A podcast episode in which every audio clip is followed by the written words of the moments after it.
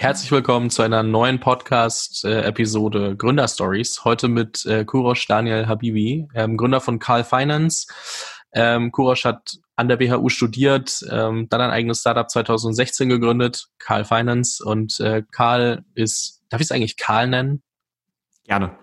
Perfekt. Genau. Karl ist eine Plattform zur Förderung äh, von Akquisition des Mittelstands und der Regelung ähm, der, der Nachfolge im Mittelstand. Warum das so wichtig ist und warum es da viel ähm, zu optimieren gibt und gab, ähm, besprechen wir später auf jeden Fall noch.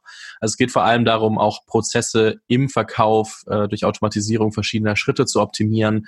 Es gibt ähm, 120 plus gelistete Transaktionen mit äh, fast einer Milliarde an, an Dealvolumen und dementsprechend, da ist viel los und es ist ein Markt, der für viele junge Gründer, glaube ich, auch schwer greifbar ist. Und deswegen finde ich es äh, super spannend, ähm, dass du dir heute die Zeit nimmst und ich freue mich sehr. Ähm, Kurosch, herzlich willkommen.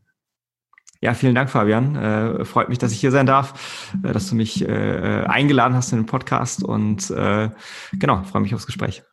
Jetzt habe ich dich sehr aufs Unternehmen reduziert. Ähm, ist schon ein bisschen gemein. Äh, was gehört denn zu dir als Person noch dazu? Also was, was macht abgesehen von Carl Finance dein Leben vielleicht noch aus? Alles gut, äh, keine Befindlichkeiten an der Stelle.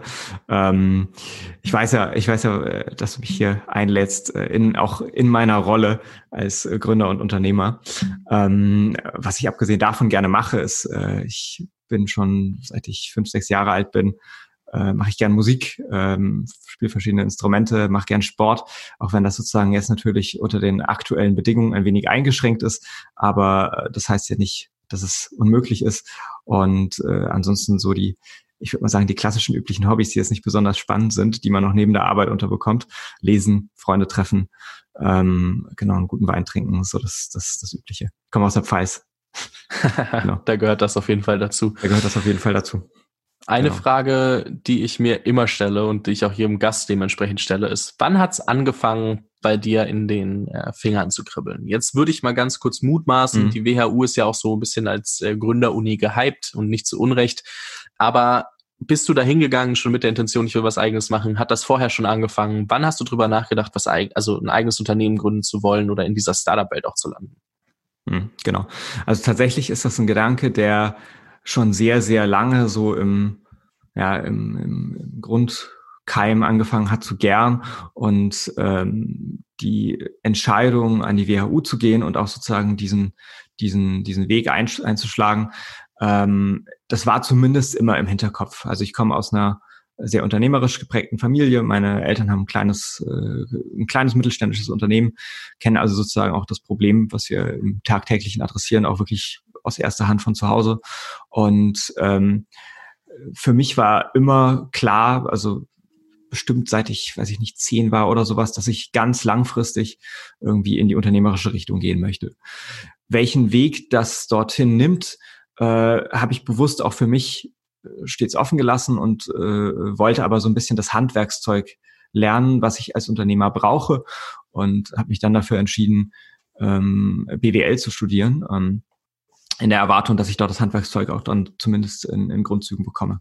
Im Nachgang merkst du dann natürlich, was alles noch fehlt, ja, und dass das äh, natürlich nur ein, ein ganz, ganz, äh, ein ganz, ganz kleiner Ausschnitt ist des gesamten Skillset, was man als Unternehmer braucht und äh, den Rest äh, versuche ich mir sozusagen äh, und habe ich mir versucht sozusagen anzueignen.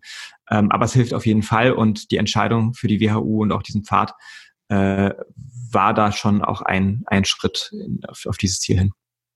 Genau.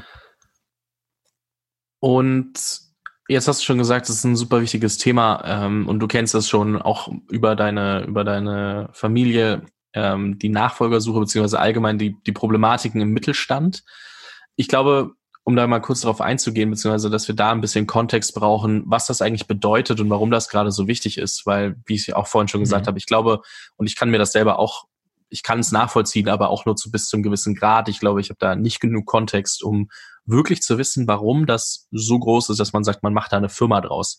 Kannst du uns mal auf der einen Seite so in Zahlen ein bisschen Kontext geben? Also was passiert da draußen? Wir wissen, dass in Deutschland der Mittelstand wichtig ist, aber auch warum gerade Nachfolgesuche und äh, Merger and Acquisition, M&A äh, da so eine große Rolle spielen und das für euch auch ein relevanter Markt war? Absolut, gerne. Ähm, also äh, ganz qualitativ gesprochen, ohne jetzt erstmal zu tief in die Zahlen einsteigen zu wollen.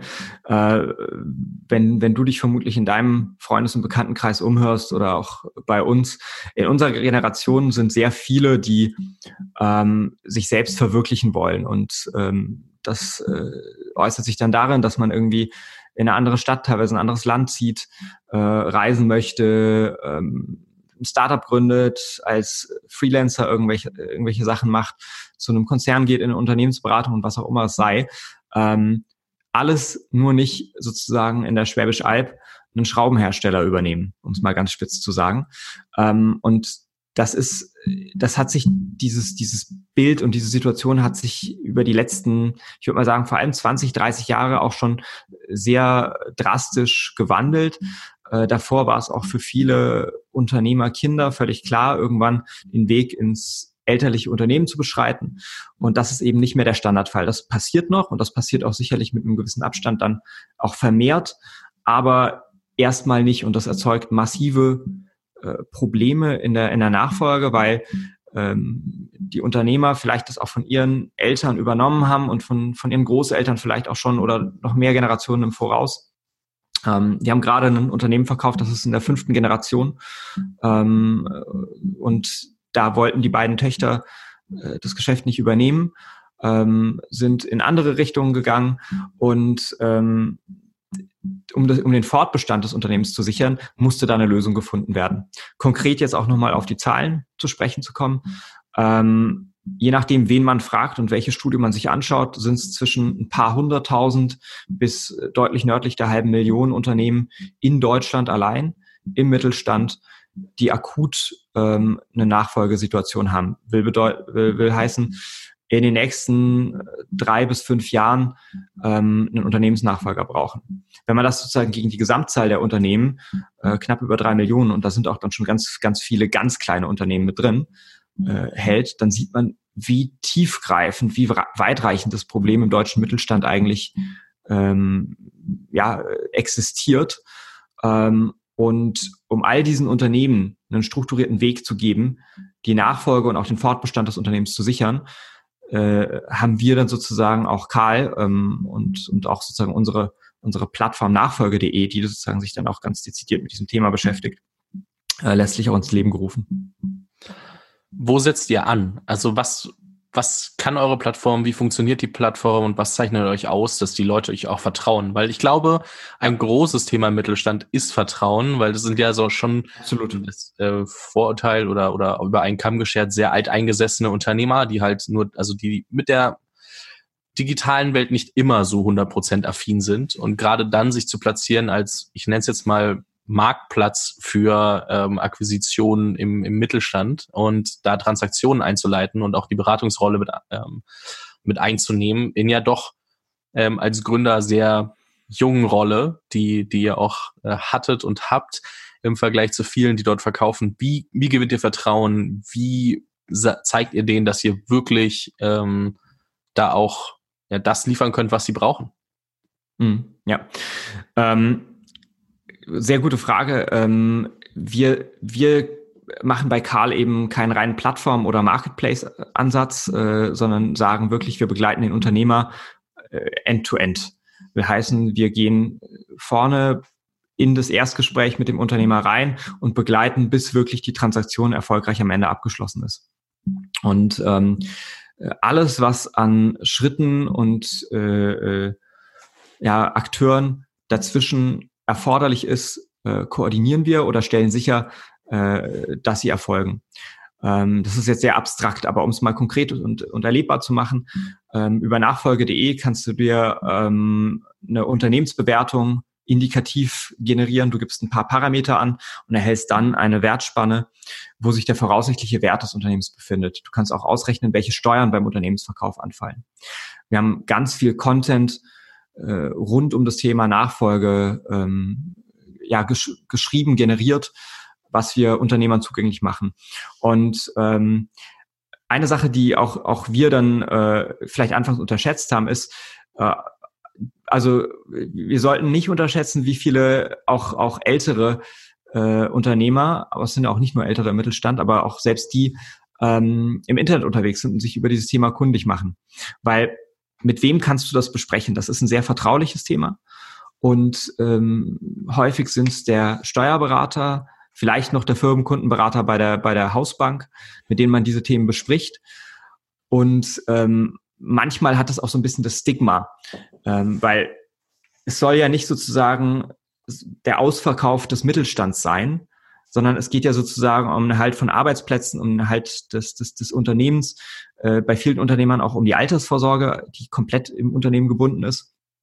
Und ähm, deswegen ist der Weg dann auch häufig ins Internet. Man, man, man googelt und äh, findet dann in vielen Fällen auch uns und äh, wir schauen, dass wir dort eben Angebote machen, äh, um den Einstieg in das Thema auch zu erleichtern.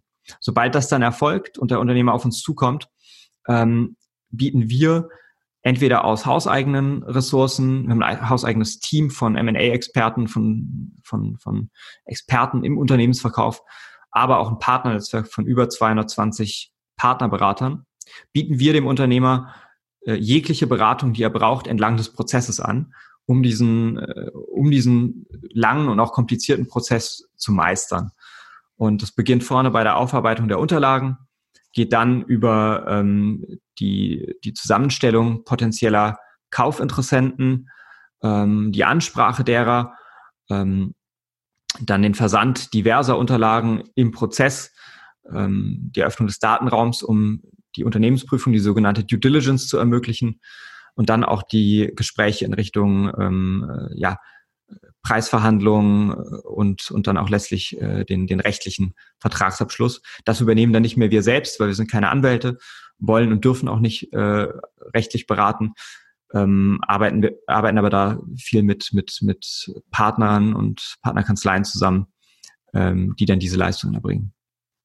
Das heißt, wenn ich zu euch komme als jemand, der mein Unternehmen verkaufen möchte, werde ich von A bis Z äh, an die Hand genommen, muss mir keine genau. Sorgen machen, dass ich irgendwie großartige Fehler mache, weil die richtigen Experten äh, vor Ort sind und ich dann quasi wirklich ähm, auch ja nicht diesen diesen Prozess alleine in meinem Kopf austragen muss.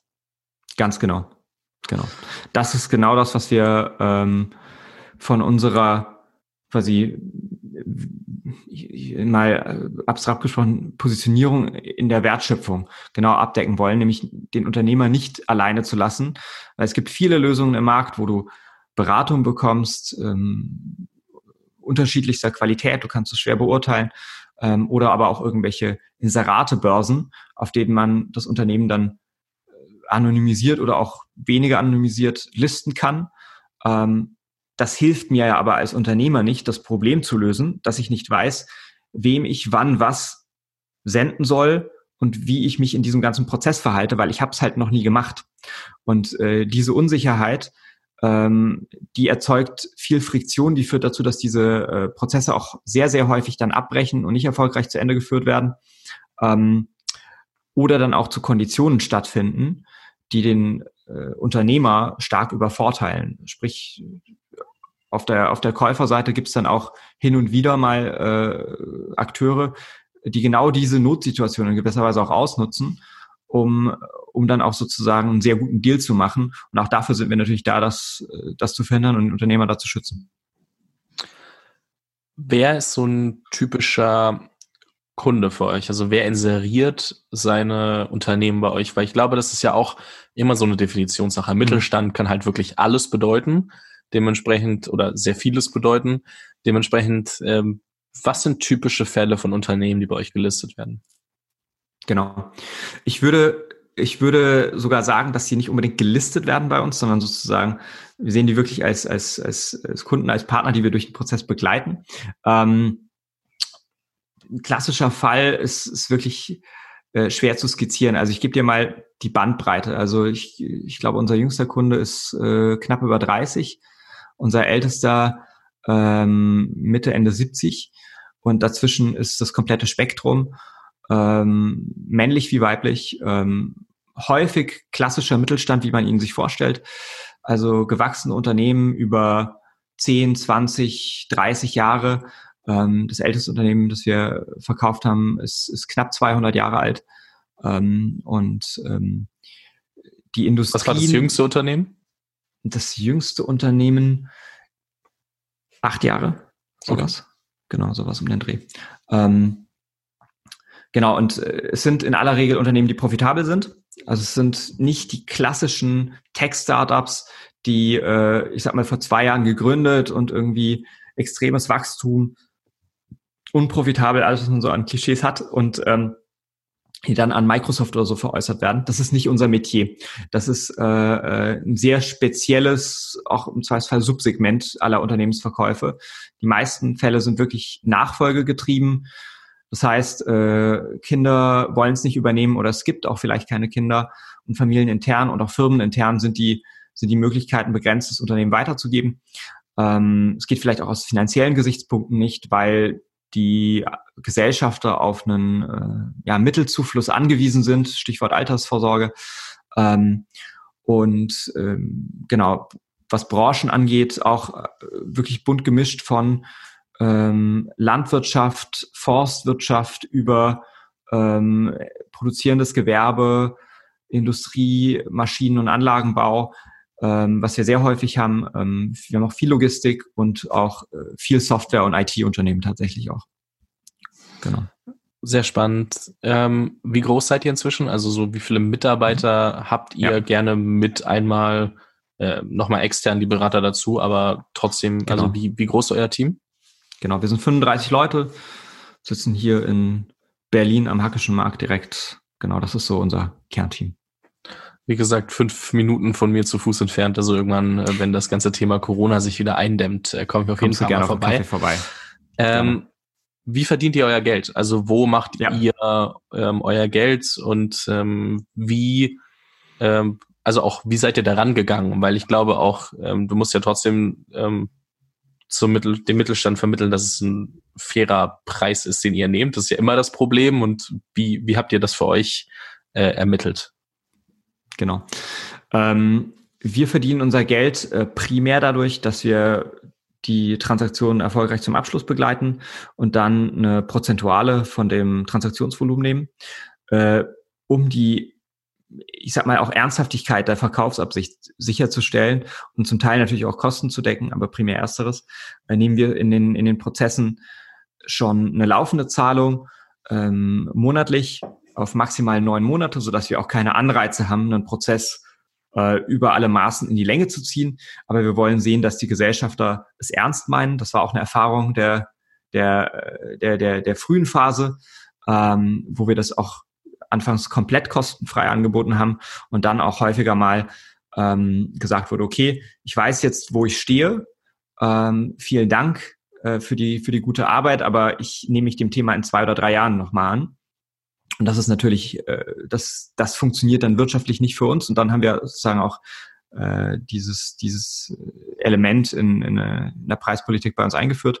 Äh, funktioniert sehr gut und äh, wird sehr gut angenommen und ähm, auch dadurch bedingt, dass wir sehr stark ins Risiko mitgehen. Also wir verbürgen uns letztlich auch so ein bisschen dafür, dass das, dass die Transaktion zumindest zu einer hohen Wahrscheinlichkeit ähm, stattfinden kann lehnen entsprechend auch viele Transaktionen ab, die nicht passen oder wo wir nicht glauben, dass es einen Markt für gibt oder wo die Situation so schwierig ist, dass, dass wir sagen, das ist, da, da, da können wir auch sozusagen, da sind wir die Falschen an der Stelle.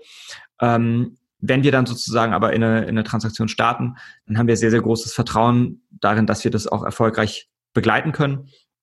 Und das erzeugt bei den Unternehmern viel Vertrauen. Und das ist auch das, was du ja vorhin schon angesprochen hast. Das ist ein extrem vertrauensbasiertes Geschäft. Und ähm, äh, dadurch schaffst du natürlich Vertrauen, indem du sagst, hey, ich verdiene eigentlich kein Geld, solange bis du nicht dein Ziel erreicht hast. Solange ist das für uns äh, äh, Verlust, ein Verlustgeschäft, ja. Und erst wenn das wirklich für beide Seiten zufriedenstellend ist, dann, ähm, dann verdienen wir hier auch was dran. Wie wir den Preispunkt gefunden haben, ist, ähm, also du hast natürlich so Orientierungswerte aus dem Markt. Du weißt äh, ungefähr, wo, ähm, wo so die Prozentualen liegen für einen gewissen Transaktionswert ähm, und äh, haben uns da auch sukzessive vorgetastet. Am Ende des Tages muss auch diese Prozentuale, die paar Prozentpunkte, die wir nehmen, müssen natürlich trotzdem verargumentierbar sein. Und das sind sie auch, und das können wir auch, glaube ich, ganz gut, indem wir halt jetzt auch über die vergangenen Prozesse sehen, ähm, wenn es bereits zum Beispiel Angebote gab für das Unternehmen, wie viel höher war dann am Ende der Verkaufserlös.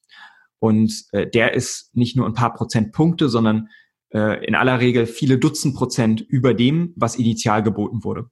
Das ist insbesondere dadurch bedingt, dass wir ähm, einen gewissen Wettbewerb in diesem Prozess herstellen. Das heißt, dass es nicht nur einen Bieter und einen Akteur gibt, der Interesse an dem Unternehmen hat, sondern plötzlich mehrere. Und dadurch sich wie in klassischen Marktmechanismus äh, Angebot und Nachfrage äh, dadurch der Preis wirklich dem tatsächlichen Wert des Unternehmens annähert. Und ähm, den Wettbewerb können wir sehr gut herstellen, weil wir viele tausend registrierte äh, Kaufinteressenten bei uns direkt an der Plattform angedockt haben und dann darüber hinaus aber nochmal ähm, über unser Datenteam ähm, mehr als 180.000 Kaufprofile aus dem Markt und auch äh, quasi öffentlich verfügbaren Daten generiert haben, die wir ebenfalls ansprechen können für diese Prozesse. Das heißt, selbst wenn du äh, einen Hersteller von Dichtungsringen hast oder äh, ein sehr spezialisiertes Unternehmen in der Informatik, können wir in aller Regel passende, ähnliche Kaufinteressenten oder aber auch andere Akteure finden, die Interesse an diesem Unternehmen hätten. Sehr, sehr spannend. Ähm, aber du, du hast auch schon wieder das Thema Vertrauen angesprochen. Ist ja, glaube ich, echt so das höchste Vertrauen, das man jemandem entgegenbringen kann, dass ja. man ihm wirklich sagt, okay, du darfst mein Baby verkaufen oder mir dabei zumindest also viel zur Seite stellen, stehen, mich wirklich von A bis Z begleiten. Schon sehr, sehr krass, dass ihr euch da, also was für eine Positionierung ihr euch dann da auch aufgebaut habt, dass die Leute wirklich zu euch kommen. Natürlich ähm, durch sowas wie Nachfolge.de, durch, durch den ähm, durch den Prozess, den ihr anbietet, etc. Aber ich glaube, es ist trotzdem auch erstmal ein krasser Moment, wenn man sich hinstellt und merkt so, wow, Total. was für Leute mir hier gerade alle ähm, ihr Vertrauen schenken, ist schon, also kann ich mir vorstellen, ist schon verrückt. Absolut. Also ich meine, ähm, der Moment, wo das dann auch bei uns so richtig Klick gemacht hat, ist, als wir dann mal ähm, also die ersten äh, Verkäufe erfolgreich end, äh, end-to-end begleitet hatten und dann gemerkt haben, äh, krass, das ist jetzt, das ist jetzt real, so, und das, das funktioniert vor allem auch. Also der Ansatz, den wir verfolgen, der, der funktioniert und da sind jetzt irgendwie in dem Unternehmen ein paar Dutzend, in dem Unternehmen ein paar hundert Arbeitsplätze, die dadurch ja langfristig gesichert sind, dadurch, dass der, dass, dass das Nachfolgethema gelöst ist. Und ähm, das ist auch einer der Punkte, wo ich sagen würde, das ist äh, mit einer der zufriedenstellendsten äh, ja, mit einer der zufriedenstellendsten Sachen, die ich aus meiner Arbeit ziehen kann, ist zu wissen, dass das am Ende äh, einen, einen sehr, sehr guten Nutzen äh, erfüllt und, ähm, und äh, dem Mittelstand wirklich auch hilft, ein, ein reales Problem zu lösen. Ja, das klingt auf jeden Fall immer alles äh, sehr nach Friede, Freude, Eierkuchen. Ich glaube, wir wissen aber beide oder auch der Hörer weiß inzwischen, ähm, Unternehmertum ist nicht immer Friede, Freude, Eierkuchen. Da gab es bestimmt ein paar Dinge, die, äh, die deutlich schwieriger waren, als dass äh, das jetzt einfach so gelaufen wäre. Kannst du dich noch an irgendwie oder welche ein, zwei besonderen Hürden, Meilensteine, Stolpersteine, wie auch immer, sind dir im Kopf geblieben, wo du sagst, boah, das war schon echt happig. Also da mussten wir wirklich lang dran knabbern oder es war wirklich ähm, immens notwendig, dass wir das lösen. So, was sind Dinge, die dir da im Kopf geblieben sind? Ja, ich glaube, äh, also völlig korrekt. Ja, äh, Unternehmertum ist äh, in den wenigsten äh, wenigsten Fällen irgendwie äh, nur Friede, Freude, Eierkuchen. Das ist ein harter Weg und äh, gewesen und auch nach wie vor. Also es ist, äh, du hast immer neue Herausforderungen äh, auf jeder auf jeder Größenordnung äh, von, von Firma. Und am Anfang saßen mein Mitgründer und ich irgendwie im, im Arbeitszimmer bei ihm in der, in der, in der Wohnung äh, und haben von dort aus gearbeitet, bis wir dann das erste Büro hatten und dann immer, immer größer und ähm, ähm, das äh, Schwierigste war am Anfang wirklich auch das Thema, das Vertrauen zu gewinnen, bevor wir einen, einen, einen Track Record hatten, bevor wir das entsprechend beweisen konnten, dass das funktioniert. Also ähm, sowohl mein Mitgründer und ich, wir haben ein bisschen Vorerfahrung hier und da mal gesammelt, aber auch jetzt nicht in der Tiefe und in dem Umfang, dass es komplett äh, ähm, ja selbstredend wäre, dass man uns jetzt sozusagen diese Themen anvertraut. Wir haben natürlich auch von vornherein gesagt, wir machen das nicht alleine und wir sind jetzt nicht alleinig da äh, dafür da, den Unternehmer durch den Prozess zu begleiten. Wir haben am Anfang sehr, sehr stark auch mit, mit Partnerberatern äh, gearbeitet, äh, wie wir es auch nach wie vor tun, aber auch schon von Beginn an, ähm, diese Unternehmer zu begleiten. Haben uns dann auch relativ schnell am Anfang ähm, erste Leute ins, ins Team, ins, ins Boot geholt, ähm, die dort relevant mehr Erfahrung auch haben in Unternehmensverkäufen, dezidiert aus dem M&A-Hintergrund kamen, aus dem Corporate Finance-Hintergrund kamen und dieses Team dann auch bei uns sukzessive aufgebaut, um diese Qualität auch letztlich sicherzustellen. Und nichtsdestotrotz hat es eine ganze Weile gedauert, ich würde mal sagen, mindestens ein Jahr, eher anderthalb, bis wirklich ähm, der Markt in Anführungsstrichen ähm, gesehen hat, okay, das, äh, das, das ist eine Struktur, auf die wir unsere Unternehmen draufgeben können. Und noch mal länger hat es gedauert, bis dann auch wirklich große Akteure, ja, wir haben jetzt einige große Kooperationspartner, große Banken, mit denen wir arbeiten, große Versicherungen, ähm, Verbände, die uns ihre Kunden, Mitglieder äh, und Kontakte sozusagen weitergeben, ähm, um dieses Problem in den Kreisen dann zu lösen. Das hat sehr lange gedauert, bis die dann auch nochmal gesagt haben, okay, wir sehen zwar, dass das auf der kleinen Skala funktioniert, aber wenn ich euch jetzt meine, weiß ich nicht, 20.000 äh, Firmenkunden schicke, ja, nicht alle auf einmal, aber sozusagen, wenn ich die sozusagen zugänglich mache, ähm, funktioniert das dann auch noch? Seid ihr in einem Jahr noch da als Unternehmen?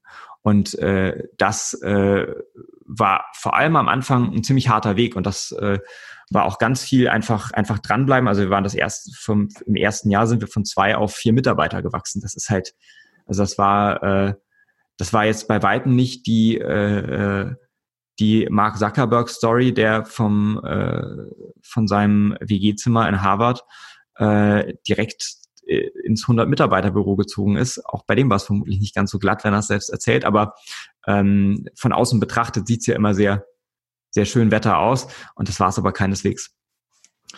Wenn man online googelt, äh, findet man in der Presse auch, dass, dass äh, dann irgendwann Anfang 2018 da nochmal, sagen wir mal, von Investoren Geld draufgeworfen wurde. Das klingt jetzt äh, mhm gemeiner als, äh, mhm. als es gemeint ist, aber so dass es auch da wahrscheinlich ein bisschen gedauert hat, bis die Investoren dann gesagt haben, oh krass, die haben, also wie, wie sehr hat, habt ihr den, äh, ja nicht Track Record, aber die, das Vertrauen des Mittelstands gebraucht, dass Investoren ähm, auch Lust hatten, euch zu finanzieren und euch weiterhin zu unterstützen.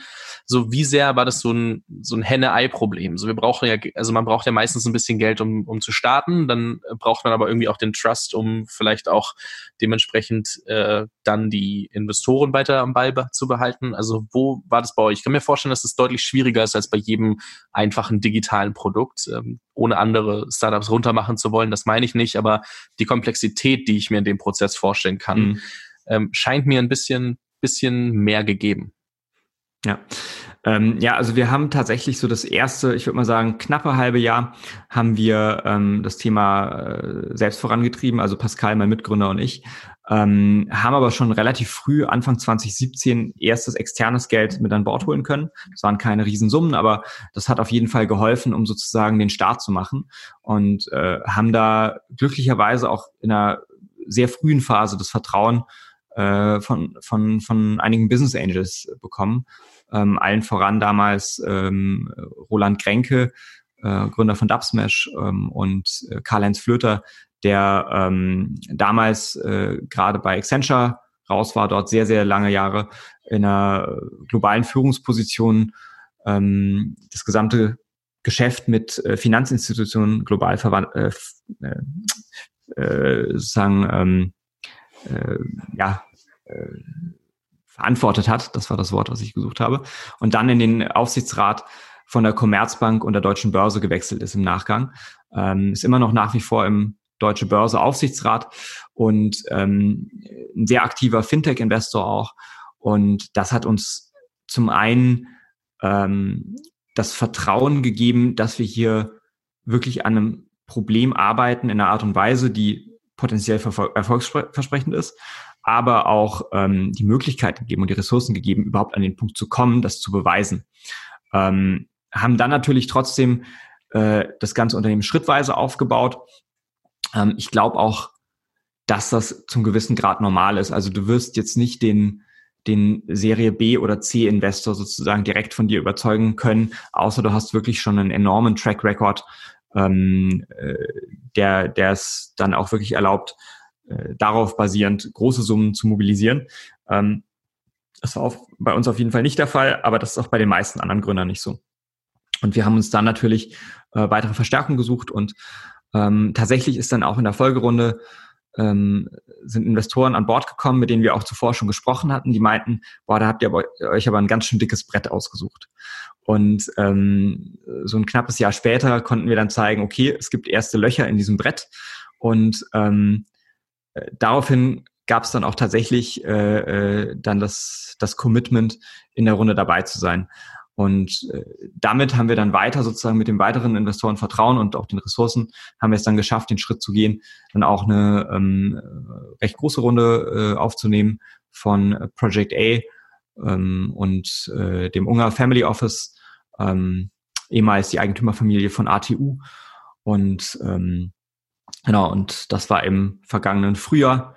Ähm, wir sind immer so ein bisschen ähm, nachgelagert, damit das dann auch sozusagen an die große Glocke zu hängen. Und teilweise machen wir es auch gar nicht, ähm, weil wir uns ein bisschen darauf fokussieren wollen, unsere Arbeit im Kern richtig zu tun. Und äh, auch im Gegensatz zu manch anderem Startup auch hilft es uns auch nicht enorm, wenn wir damit jetzt groß hausieren gehen. Wir müssen einfach unseren Job gut machen und den Mittelständler weiterhelfen. Und dann wird sich das in den entsprechenden Kreisen auch äh, rumsprechen und, und Früchte tragen.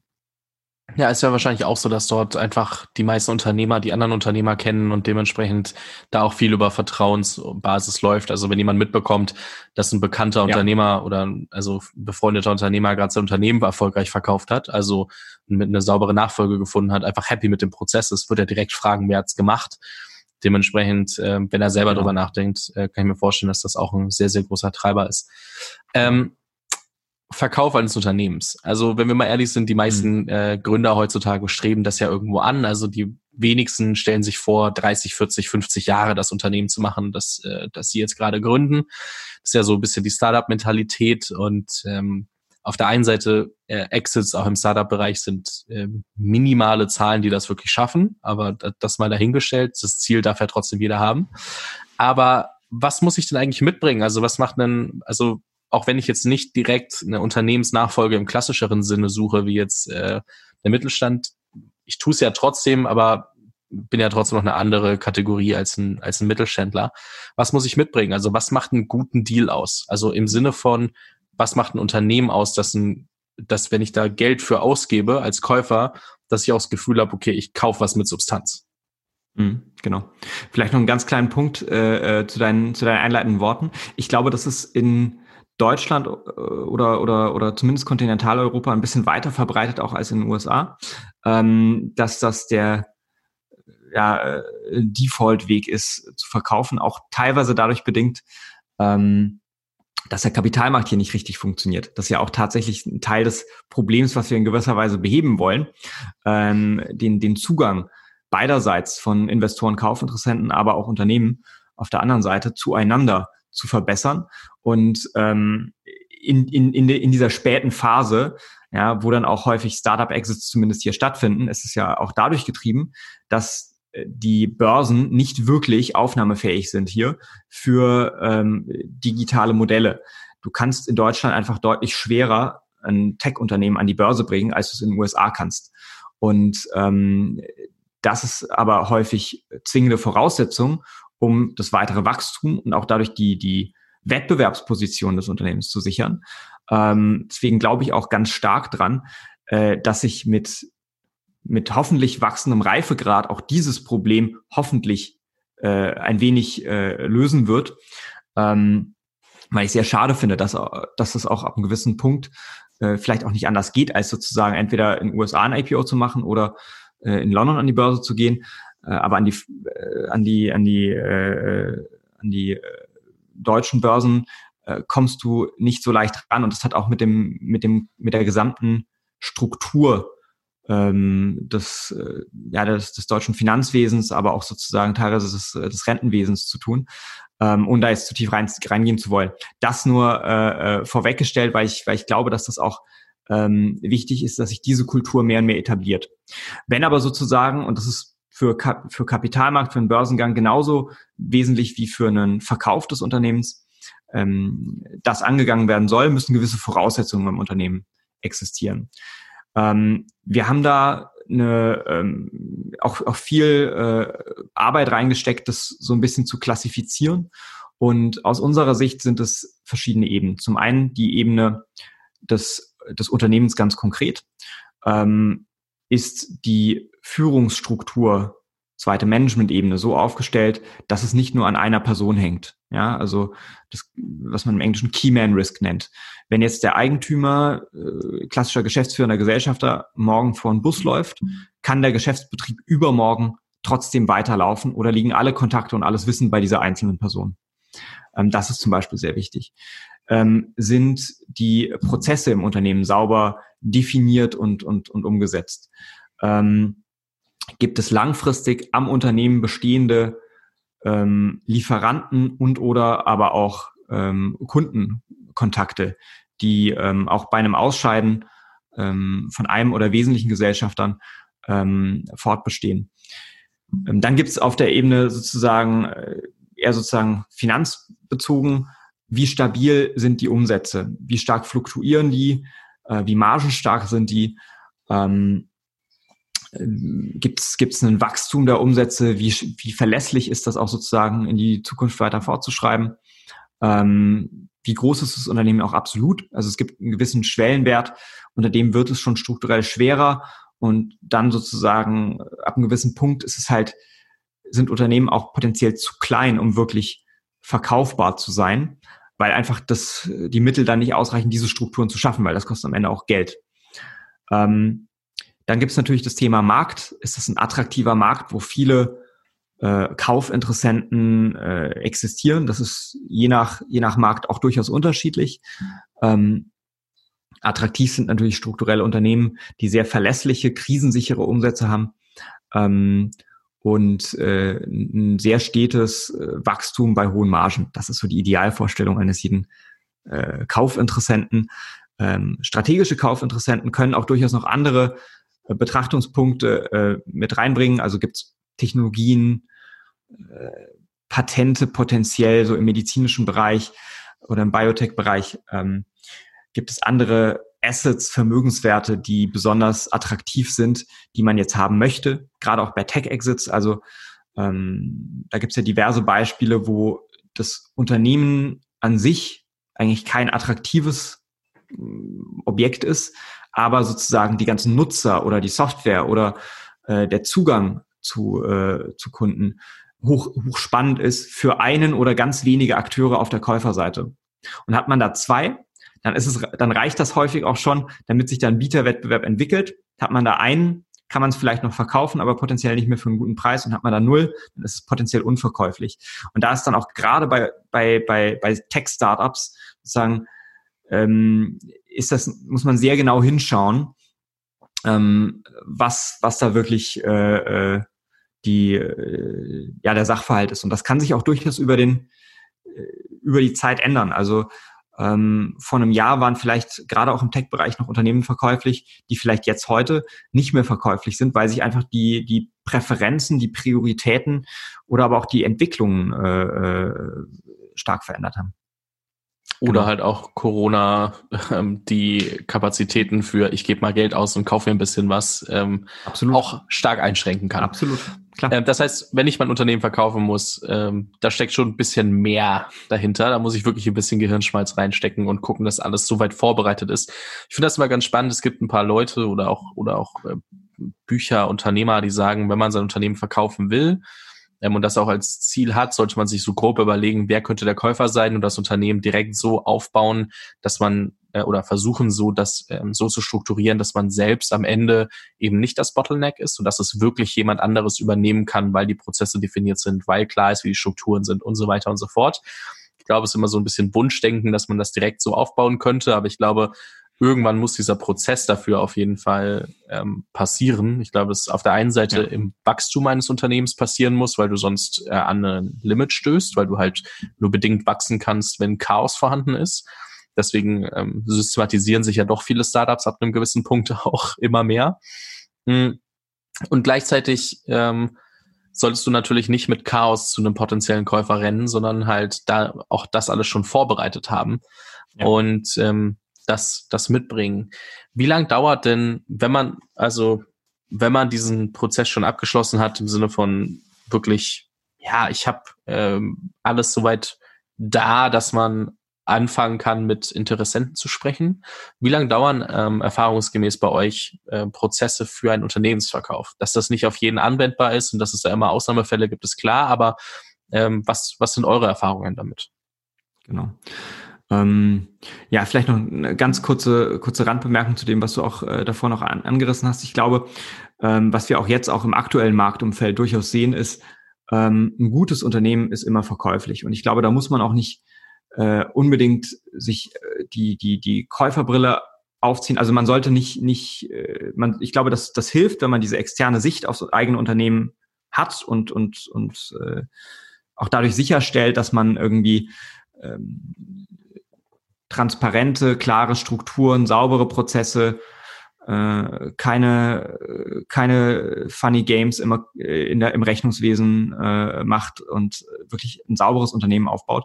Am Ende des Tages werden aber auch aus unserer Erfahrung und was wir aus dem Markt sehen, ähm, gute Unternehmen immer gesucht. Das heißt, ähm, wenn du dich als Unternehmer darauf fokussierst, ein gutes Unternehmen, ein substanziell gutes Unternehmen aufzubauen, dann wird es immer einen Wert haben und es wird, wird immer einen Käufer haben. Ähm, that being said, ähm, ein klassischer Prozess dauert sechs bis zwölf Monate, ja. Ähm, je nachdem, wie komplex das ganze äh, Thema ist, ähm, wer dann auch die äh, konkreten Kaufinteressenten sind, wie, wie viel auch auf der Verkäuferseite noch organisiert werden muss. Ähm, genau, und im, im Durchschnitt würde ich mal sagen, äh, kann man so von neun Monaten ungefähr äh, ausgehen, ab Startdatum, wo man sich dann entschieden hat, okay, wir machen das jetzt wirklich. Was sind absolute No-Gos, wenn ich mein Unternehmen verkaufen will? Ähm, mit Blick auf? Allgemein, also was darf mir mhm. im Prozess nicht passieren, was darf auf gar keinen Fall vorher irgendwie passiert sein oder ähm, ja. was, also, also einfach No-Gos, die alles, alle möglichen Facetten ähm, mhm, ja treffen können, weil dadurch, dass ich persönlich jetzt nicht ähm, alle Bereiche gut kenne und ähm, nicht sagen kann, wo wahrscheinlich mhm. am meisten ja, No-Gos entstehen, gerne erstmal allgemein so einen Überblick. Also was, was mhm. darf ich auf gar keinen Fall mitbringen, machen? Ähm, ja. Schwierig sind immer Gesellschafterstreitigkeiten, ähm, wenn äh, die Buchhaltung ein komplettes Chaos ist oder ähm, auch dort äh, irgendwelche potenziellen schwierigen Verflechtungen zwischen Gesellschaft und Gesellschafterebene bestehen will heißen, ähm, da gibt es irgendwelche Immobilien, die vielleicht nicht richtig äh, oder zum Marktsatz vermietet sind oder irgendwelche Privatautos, die dann irgendwie auf die Firma laufen. Ähm, da haben wir auch schon ganz viel gesehen. Wir, wir sprechen ja auch mit ganz vielen Unternehmern auch sozusagen vorab. Und das macht natürlich, solche, solche Sachen machen es natürlich schwieriger. Ähm, das kann man alles auch im Zweifelsfall aufräumen und äh, äh, und äh, bereinigen und im Falle auch von Gesellschafterstreitigkeiten äh, entsteht auch manchmal durch so einen Prozess eine gewisse Disziplin, aber das sind schon relevante Risikofaktoren. Im Prozess ist es dann so, dass man und deswegen glauben wir auch, gibt es einen Markt für das, was wir machen äh, oder einen, einen, einen Bedarf, ähm, muss man schauen, dass man idealerweise äh, einen Großteil der relevanten Informationen zu Beginn des Prozesses zusammenzieht, weil im Prozess, sobald die angefragt werden, ähm, ist es meistens, ist meistens die Zeit zu knapp, um das alles noch vorzubereiten. Das heißt, man muss antizipieren, was an einem gewissen Prozessschritt von einem Käufer erwartet wird an Dokumenten und die idealerweise ähm, zu Beginn äh, zusammenstellen. Dann ist das auch kein, kein Problem und äh, da kann man dann auch sozusagen ähm, auch, auch Besonderheiten gut darstellen, aber das sollte man sozusagen schon bedenken. Ähm, und dann ist es, glaube ich, auch viel einfach Prozesshygiene, also einfach schauen, dass man alle beteiligten Parteien idealerweise gleichzeitig oder sozusagen in einem, in einem, in einem Timing, was, äh, was ermöglicht, sie dann auch sozusagen am Ende gegeneinander bieten zu lassen, in den Prozess holen. Ähm, äh, immer über die, ähm, die zu erwartenden nächsten Schritte ähm, in Kenntnis setzen. Das heißt, äh, viel kommunizieren, hohe Transparenz herstellen. Ähm, das ist auch was, wo wir, wo wir sagen, da kann auch Software unterstützen, indem du einfach transparent machst für einen Verkäufer, okay, ich habe jetzt 80 potenzielle Kaufinteressenten, davon wurden 40 schon angesprochen, davon haben 20 sich das, äh, den, den, den Teaser, das äh, Exposé quasi angeguckt und 10 haben eine Vertraulichkeitserklärung schon unterschrieben. Und dann weiß ich als Verkäufer, aha, das ist, wo wir stehen. Und als Käufer ähm, äh, auch sozusagen im Bilde gehalten zu werden, okay, in vier Wochen muss ich mein unverbindliches Angebot abgegeben haben. Das heißt, ich muss jetzt eigentlich äh, damit beginnen, mir die äh, Kennzahlen anzugucken, mir das Unternehmen genauer anzugucken, weil sonst kriege ich es im Zweifelsfall nicht hin, dieses Angebot, ähm, vielleicht auch einen Finanzierungsnachweis oder eine, einen eine, ja, Kapitalnachweis entsprechend zu erbringen. Ähm, und äh, diesen Prozess dann wirklich sauber auch durchzumanagen. Und das ist auch letztlich dann unser Job, beziehungsweise der Job der Berater, die wir, die wir dann in diese Prozesse mit reinnehmen, ähm, das zu gewährleisten. Gibt es noch irgendwelche Sachen, wenn ich drüber nachdenke, mein Unternehmen zu verkaufen, wo ich nie damit rechnen würde, dass das noch ein Teil des Prozesses ist? Ähm, also wo ich echt äh, vielleicht auch ein bisschen überrascht bin, wenn ich in den Prozess reingehe, dass das passieren wird, dass das äh, für gegeben ähm, ja von der Käuferseite äh, wahrgenommen wird, etc. Mhm. Ja, also diese, äh, ich, was hin und wieder mal für, für Überraschung sorgt, ist sozusagen, ähm, also zum äh, eigentlich zwei, drei Punkte, die mir da, die mir da einfallen. Der eine ist äh, natürlich diese Verflechtung Gesellschafter Gesellschaft, also gerade auch bei Unternehmen, die von einem alleinigen Unternehmer aufgebaut wurden. Ähm, da sind die Trenn Trennlinien teilweise unscharf und das ist, das ist, das kann dann auch zum Problem werden, wenn das aufgelöst werden soll. Ähm, weil letztlich rechtlich betrachtet sind es auch separate äh, separate Konstrukte und äh, äh, ein Unternehmen musst, musst du im Grunde genommen wie ein unmündiges Kind behandeln, äh, ähm, in dessen besten Interesse du zu agieren hast. Und ähm, wie gesagt, wenn da zum Beispiel noch Immobilien oder irgendwelche Fahrzeuge oder was auch immer drin sind, dann sollten die dann irgendwie schon idealerweise vor Beginn des Prozesses äh, sollten diese diese Themen bereinigt werden, weil sonst kann das schon zu Überraschungen sorgen. Das Zweite, was mir einfällt, ist äh, wie der Preis sozusagen sich auch letztlich zusammensetzt. Also was wir häufiger haben, ist, dass ähm, Unternehmer auch sagen, ja, aber ich mache ja so und so viel Umsatz oder ich mache, mein Lager ist ja so und so viel wert. Wie kann denn der Preis ähm, darunter liegen, ja, den Kaufinteressent bereit zu zahlen? Und letztlich ist das, ist der, ist der, ist der Preis eine Funktion daraus, ähm, was sich der Käufer künftig erwartet mit dem Unternehmen und auch allen Ressourcen, die dazugehören, Patente, Mitarbeiter, Technologie etc. erwirtschaften zu können. Das heißt, er muss das irgendwann in irgendeiner Form wieder reingespielt bekommen. Und ähm, das ist dann auch teilweise, äh, das, das, das tut dann auch teilweise weh, das zu hören, wie viel dann auch zum Beispiel in Unternehmen investiert wurde, nicht nur an Geld, sondern auch an Zeit und, und wirklich äh, Einsatz. Und wenn das dann vielleicht am Ende nicht dem entspricht, was ähm, äh, was sich der Unternehmer vielleicht erhofft oder erwünscht hat. Ähm, das vorab natürlich zu klären, das ist unsere Aufgabe. Das ist auch einer der Gründe, warum zum Beispiel unser Unternehmenswertrechner äh, so gut angenommen wird, weil ähm, das eine große Frage ist, die sich viele stellen. So, was ist denn überhaupt so ein grober Wert, mit dem ich, mit dem ich rechnen kann? Ähm, genau. Und das Dritte ist tatsächlich, dass auch gerade wenn ähm, Geschäftsführer oder Management im Unternehmen verbleibt, also mhm zum Beispiel, wenn Finanzinvestoren Unternehmen kaufen, dann ist es häufig auch ähm, nicht unüblich, äh, dass die einen gewissen Restanteil der Anteile des, des, des Verkäufers stehen lassen und sagen, hey, wir bauen das jetzt nochmal gemeinsam fünf oder acht Jahre weiter auf, das Unternehmen.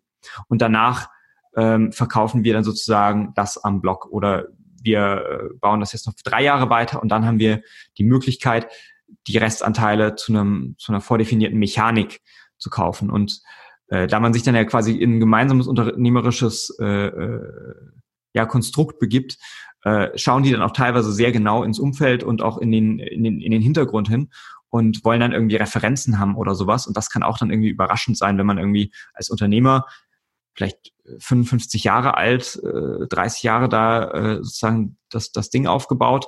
Und dann soll man jetzt plötzlich noch irgendwie drei Ansprechpartner benennen, bei dem sich dann der Kaufinteressent mal so ein bisschen umhören kann ob äh, wie der denn so, wie der denn so agiert. Das kann schon auch für Verwunderung sorgen. Ähm, genau, auch das ist es natürlich, äh, wo wir schauen, dass wir frühzeitig dann informieren, was da auch auf einen zukommen kann, auch an, an Fragen und, und Anforderungen. Sehr, sehr spannend, weil wie gesagt, ich äh, erstens bin ich sehr jung, zweitens habe ich noch kein Unternehmen so weit gebaut, dass ich was verkaufen könnte. Dementsprechend sich da auch mal ein bisschen ähm, Input geben zu lassen, äh, glaube ich, was, was da so alles dazugehört, ist sehr, sehr spannend, weil es ja ein sehr schlecht greifbares Thema ist auf der einen Seite und auf der anderen Seite auch noch sehr weit entfernt ist. Und ich glaube aber, dass es wie bei vielen Themen, je früher man so ein bisschen versteht, was auf einen zukommt, desto eher ja. kann man abschätzen, wann es ein guter Zeitpunkt Absolut. ist. Und äh, deswegen finde ich das so spannend. Falls gerade jemand irgendwie sich dazu mehr angucken will, aber vielleicht nicht in euer klassisches äh, Klientel passt, sage ich jetzt mal, ähm, ist nachfolge.de dann zum Beispiel eine Plattform, wo ich mich äh, trotzdem informieren kann. Also auch wenn ich vielleicht nicht direkt Mittelstand bin, sondern ja. auch, auch ein Startup oder wie, für wen spricht das alles an? Auf jeden Fall. Also ich glaube, ähm, die, die Grenzen sind ja auch letztlich zwischen Mittelstand und Startup fließend. Also es gibt ja, äh, Stimmt, ja. Äh, zwischen dem jetzt mal Extremfall ähm, 300 Millionen Nutzer, null Umsatz, äh, gibt es ja und, und dem auf der anderen Seite Schraubenhersteller Schwäbisch Alb gibt es ja sozusagen ganz, ganz viele Schattierungen dazwischen. Und ähm, äh, ganz häufig haben wir auch ähm, Investoren aus der Startup-Szene, die dann auch oder auch oder auch Gründer aus der Startup-Szene, die auf uns zukommen und sagen, hey, ähm, könnt ihr mir eigentlich dabei helfen, mein Unternehmen zu verkaufen? Ähm, oder das Unternehmen bei uns im Portfolio.